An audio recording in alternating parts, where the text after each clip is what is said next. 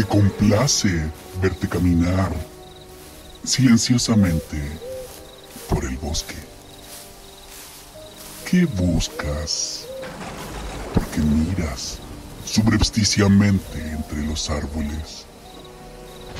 ¿Acaso estás buscando criaturas de la noche? ¿Acaso todavía no sabes que la noche no solo se oculta en las criaturas?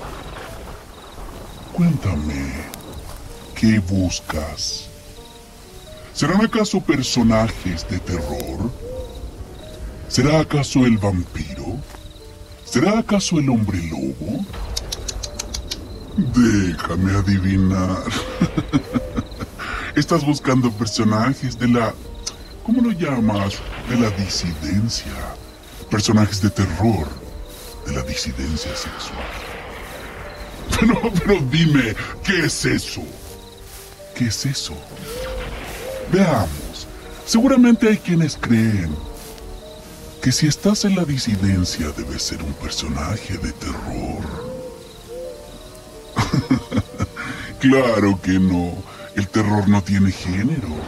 Y a veces la disidencia favorece el terror.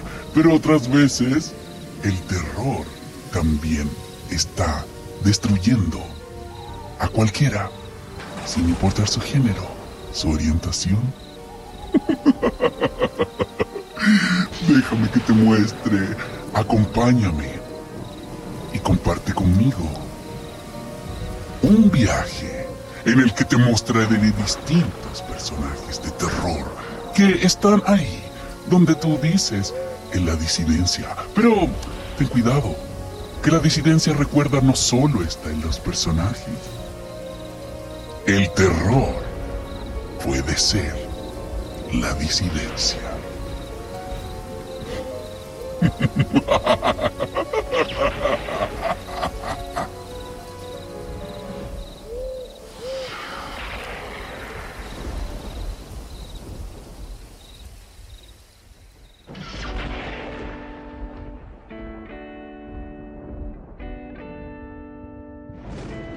¿qué tal? ¿Cómo están? Una cordialísima bienvenida aquí a Topo a la Vista, Universos en tus oídos, en este ambiente más lúgubre, ¿no? Que anticipa el tema del que vamos a hablar en este último episodio del temático a propósito de literatura LGBTIQ. Ya terminó el mes del orgullo y bueno, yo les advertí que íbamos a llegar apenas. Se nos hizo corto el mes pero eh, vamos a cumplir con este último episodio que al final va a abordar únicamente el terror. Vamos a, en otro momento, a hablar de fantasía LGBTIQ, eh, pero en este episodio en particular nos vamos a centrar en novelas de terror y vamos a intentar em, no solo mencionar novelas, sino que también desarticular algunas ideas que están un poco presentes y no sé si desarticular, tensionarlas al menos, ¿no? Y primero eh, que todo, Quiero agradecer a las personas que están escuchando, que han comentado, que han apoyado eh, el proyecto, este pequeño podcast. La verdad es que a mí me hace mucha ilusión siempre hablar de literatura, conversar de libros y creo que, em, como la teoría también dice, cuando te recomienda un par, eh, el efecto es más inmediato y parece que, que hablar de libros nos llena el corazón no solo a los que nos gusta la literatura, sino que también funciona como un gancho para quienes eh, se están introduciendo en este mundo tan querido por nosotros, ¿no? Así que bueno, vamos a hablar de terror, de terror, terror LGBTIQ. ¿Hay terror LGBTIQ? Y la respuesta es sí, por supuesto que sí, por supuesto que sí. Mucho, muy variado, muy entretenido y también muy profundamente oscuro. Y el primer em, estereotipo, prejuicio del que nos queremos hacer cargo para desarticularlo es el que señala que cuando hay terror LGBTIQ, siempre el personaje LGBTIQ es el malo, o la mala, o representa la maldad. Eso es un estereotipo peligroso, ¿no es así? Al principio puede que sí, habían eh, ejemplares que lo mencionaban, obras de las que vamos a hablar en un momento, pero hoy día eso ha variado y hoy día tenemos personajes LGBTIQ que son las víctimas, que forman parte, que son secundarios, que son protagonistas y que no siempre son el mal. Porque es una asociación peligrosa.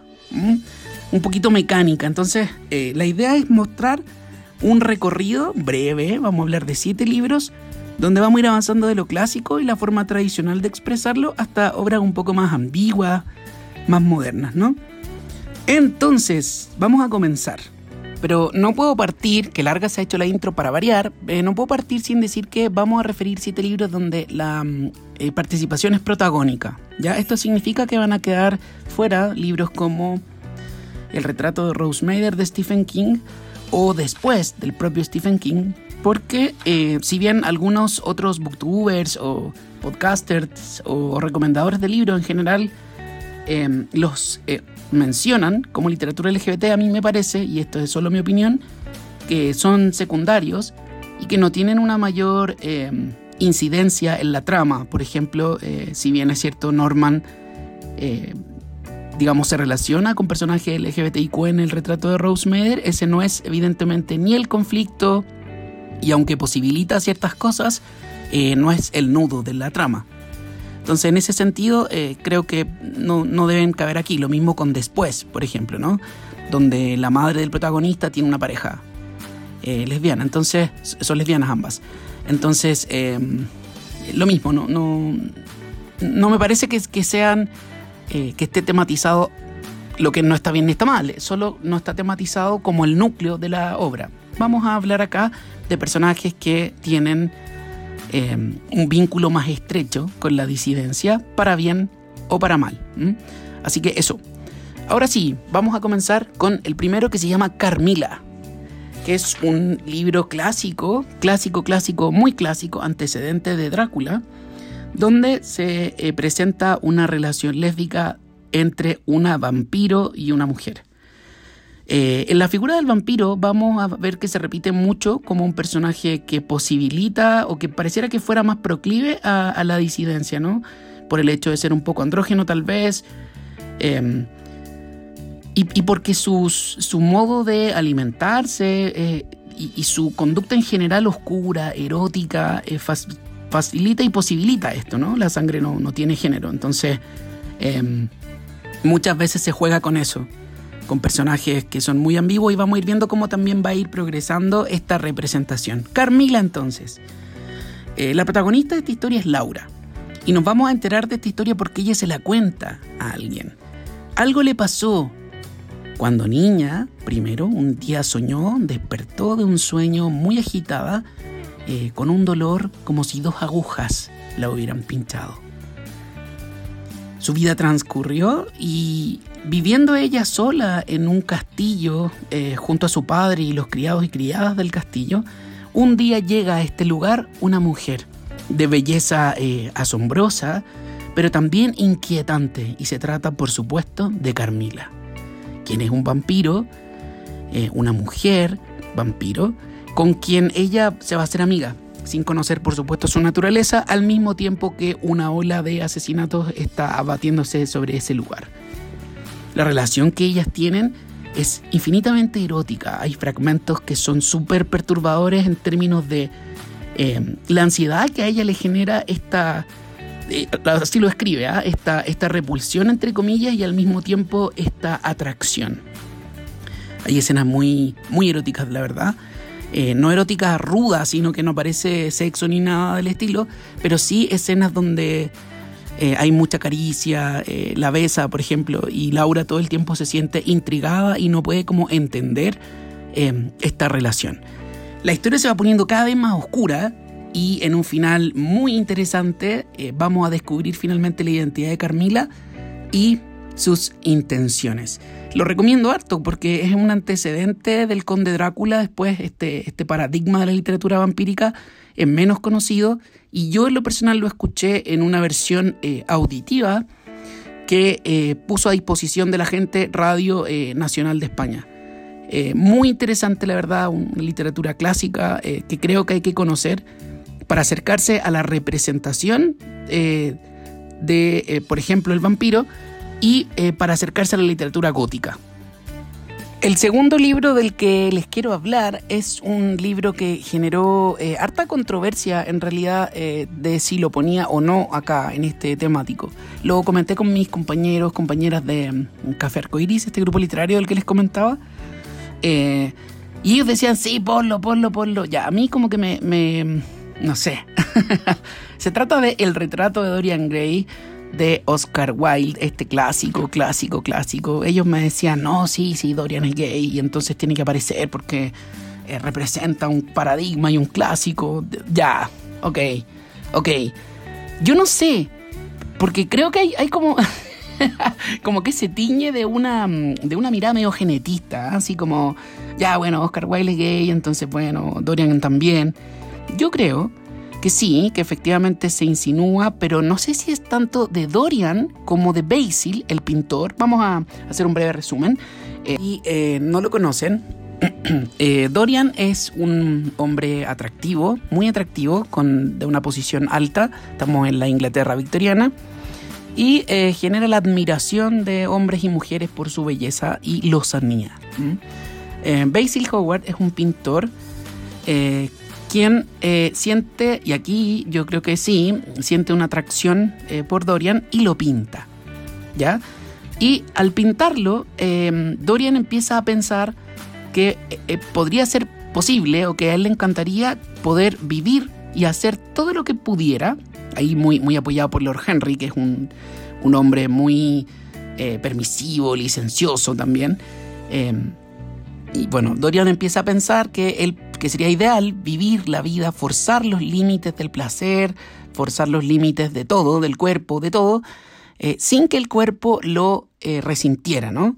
En otras palabras, vivir como se quisiese, sin envejecer y que el retrato cargara con todo lo que tú has vivido.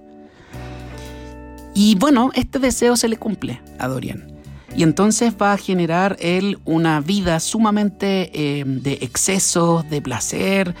Pero yo creo, de nuevo, que siento que se ha exacerbado esta mirada en las adaptaciones nuevas de Dorian Gray, eh, en las películas y en las series.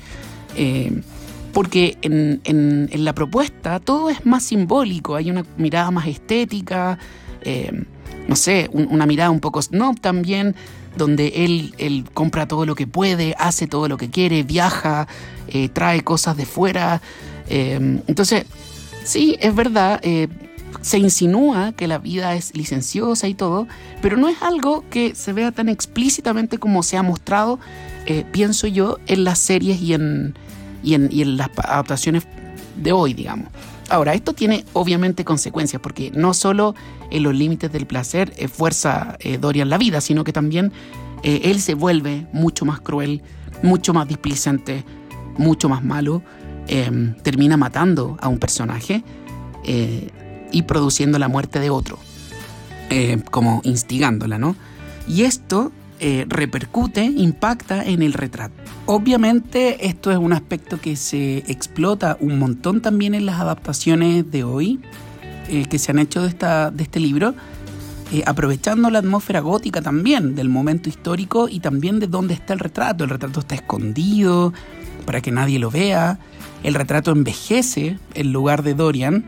El retrato, si Dorian, por ejemplo, empieza a, cometer excesos y, su estos pudieran afectar a su piel, a su cara, a su cuerpo, el retrato lo va eh, percibiendo, recibiendo y, él permanece igual de joven. Y esto no es solo el vivir la vida licenciosa lo que persigue Dorian, sino y, y ahí yo creo que, eh, digamos, siento que la interpretación sea como alivianado, ¿no? Finalmente es la impunidad, es eh, el ser capaz de escapar del destino, de no vivir eh, con asumir las consecuencias de los actos. Entonces es, es muy profundo y bueno, tiene de terror, pero si es terror, es un terror muy gótico, muy profundo eh, y nada de efectista, como vamos a ver algunos posteriores. Muy recomendable, muy muy recomendable, más allá de esta disquisición bizantina, larga, eterna. y bueno, vamos a seguir con cosas un poco más modernas. El próximo libro es Psicosis de Robert Bloch. un clásico también de la literatura de terror, em, editado por la Factoría de Ideas. La historia es conocida, es una mujer que llega eh, después de haber em, robado dinero, ella va huyendo em, y llega a un pequeño hotel, una casa, un motel de carretera y eh, pide asilo uno ya percibe que algo malo va a pasar porque el ambiente es lúgubre, eh, la noche tormentosa. Y bueno, cuando Mary está en la ducha, ocurre la escena clásica, eh, aparece la madre de Norman y la mata. Esto genera una, una investigación y genera finalmente que podamos descubrir el secreto de Norman, quien es, y aquí spoiler evidentemente, es un personaje eh, que se traviste, se transforma en su madre eh, y tiene además a su madre eh, momificada, disecada en su casa porque evitó que la enterraran y se quedó con el cuerpo allí.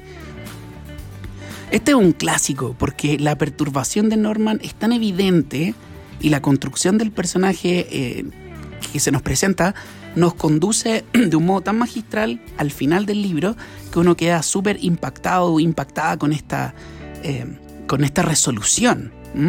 Norman se siente su madre, se siente su madre y opera como si fuera ella. Lo interesante es que esto pone un punto final, marca un punto de inflexión en estos libros donde vamos a ver a la disidencia y estos personajes de terror como malos. No siempre es así y como decíamos al inicio, esta es una asociación, una asociación peligrosa. Y para romperla vamos a seguir con un libro increíble, un grupo de libros increíbles clásicos también, Crónicas vampíricas de la recientemente fallecida y adorada Anne Rice. Aquí el mito del vampiro completamente deconstruido, resignificado. Aquí partimos con entrevista con el vampiro, este periodista que eh, logra conseguir una entrevista con Louis Pontedulac, quien le va a contar su historia, cómo fue convertido en vampiro por un eh, aparentemente extraño Lestat y cómo construyeron entre ambos una familia extraña eh, que vino a coronarse con una niña vampira que convirtieron para evitar que muriera, ¿no? Claudia. Y esta relación em, un poco terrorífica, pero también eh, un poco amorosa. Eh, la relación del Lestat y Luis es siempre un poco entre odio y amor. Eh, va a perdurar a lo largo de toda la saga, ¿no?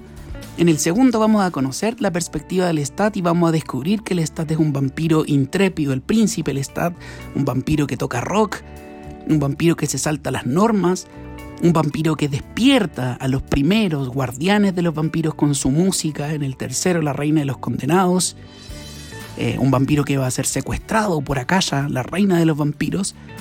Y así va a ir avanzando y conforme avanza vamos conociendo la lógica de los vampiros, también un poco asexuados, em, en términos genitales si quieren, pero eh, al mismo tiempo capaces de llevar también relaciones sexuales eh, amorosas con el mismo sexo, ¿no?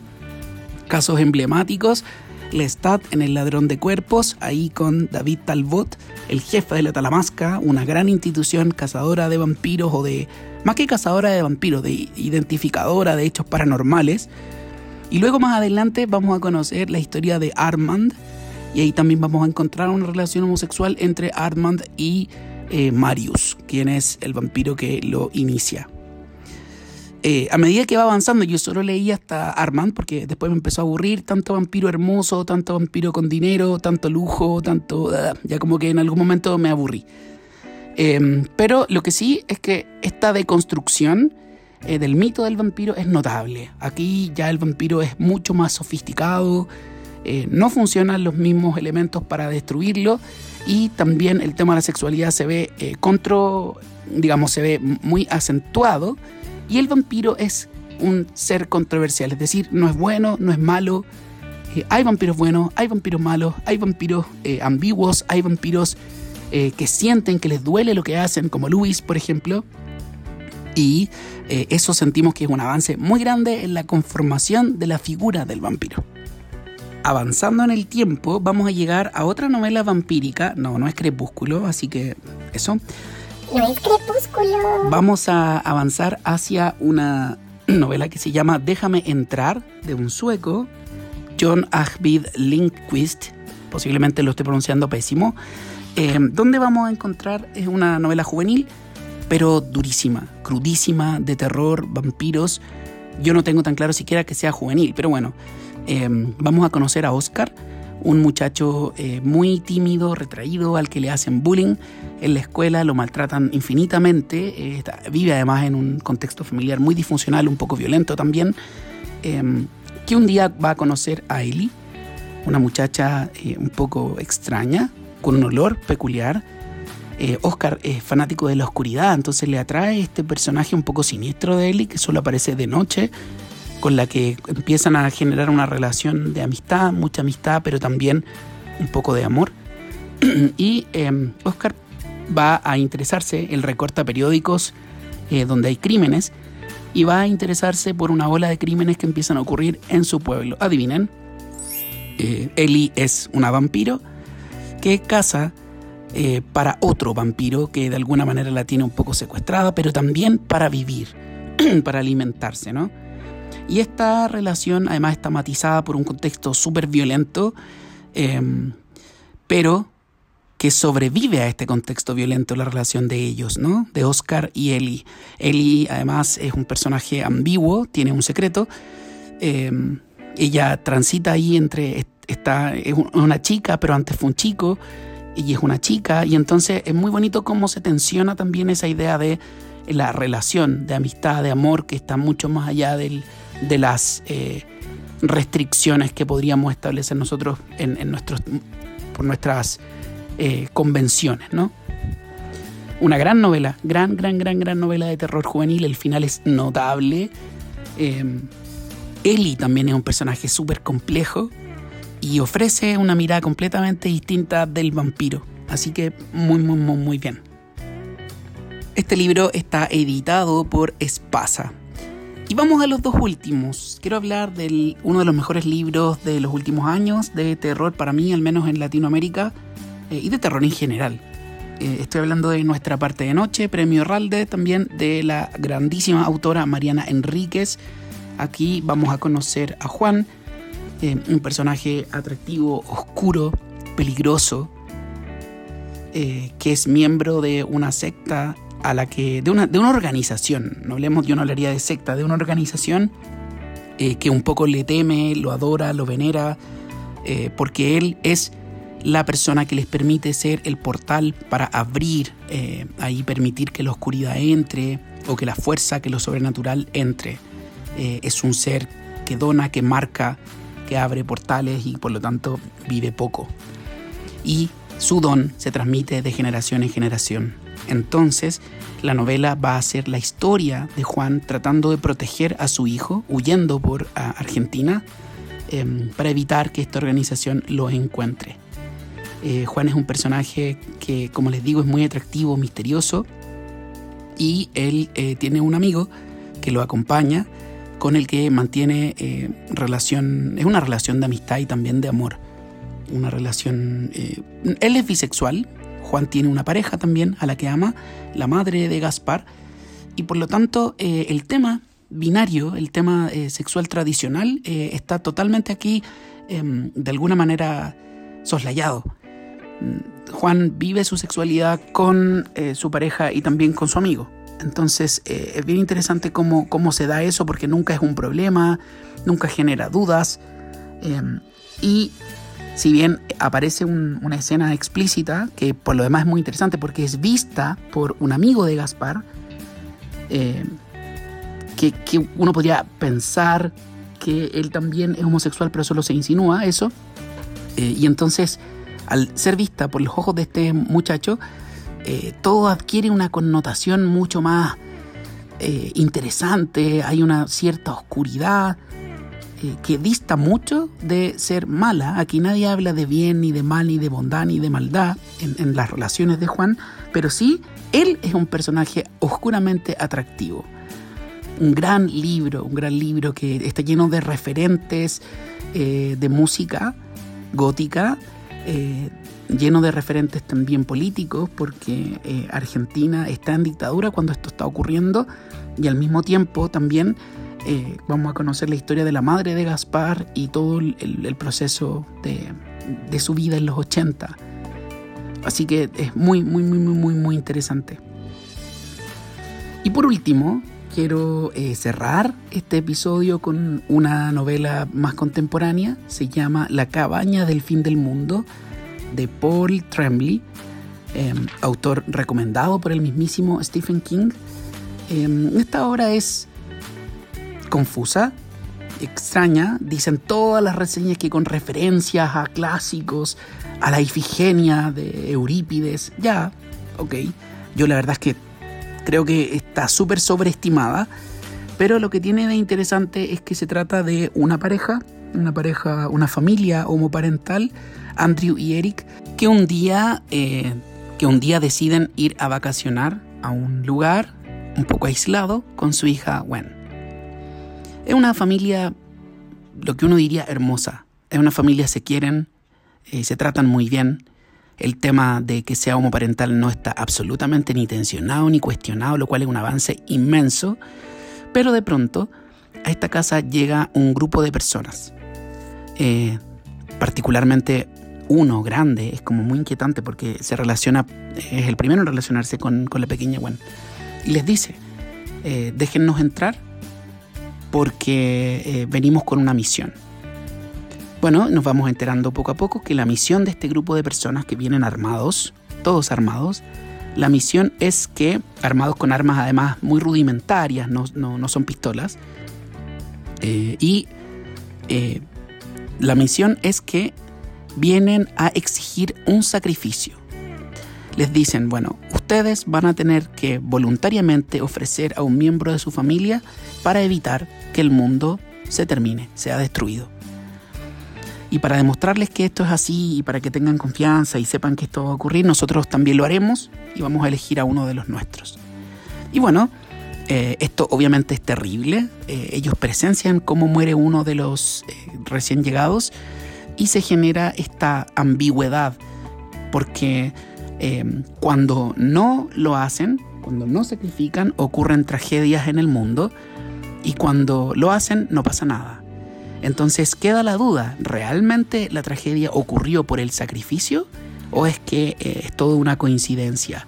¿Es realmente que lo sobrenatural entró a la vida o es una mera coincidencia? ¿Seremos capaces? ¿Serán capaces esa familia de ofrecer alguno de ellos voluntariamente? Es terrible, es una novela que a mí en lo personal me hizo pésimo pésimo. Yo decía que injusta la vida, cómo puede en cuestión de segundos romper la tranquilidad, la vida de gente que no había hecho nada, que no tenía, eh, digamos, ninguna culpa, ni arte ni parte en la historia. Pero bueno, hey, que la vida es así y terrible. Creo que está muy bien trabajado al menos esa ansiedad para, para uno como lector. Eh, terror, sí, gore, en muchos momentos muy duro y también LGBT sin tematizar, lo cual es muy, muy, muy relevante. Vamos a ir conociendo la historia de ellos, cómo se hicieron pareja eh, y obviamente su disyuntiva gigante de tener que elegir a uno de ellos para ver si salvan el mundo. Es terrible, realmente terrible, pero muy recomendable. Bueno, con esta última recomendación estamos llegando al final. Eh, cuarto episodio. Mm, en homenaje al mes del orgullo o para conmemorar más bien el mes del orgullo que ya terminó. Eh, ya a partir del próximo episodio volveremos a las reseñas y otras cositas que ya les iré contando. Quiero agradecer nuevamente el apoyo eh, y recordarles que nos vemos aquí en la próxima ocasión, pero siempre en Topo a la Vista, universos en tus oídos. Chau chau.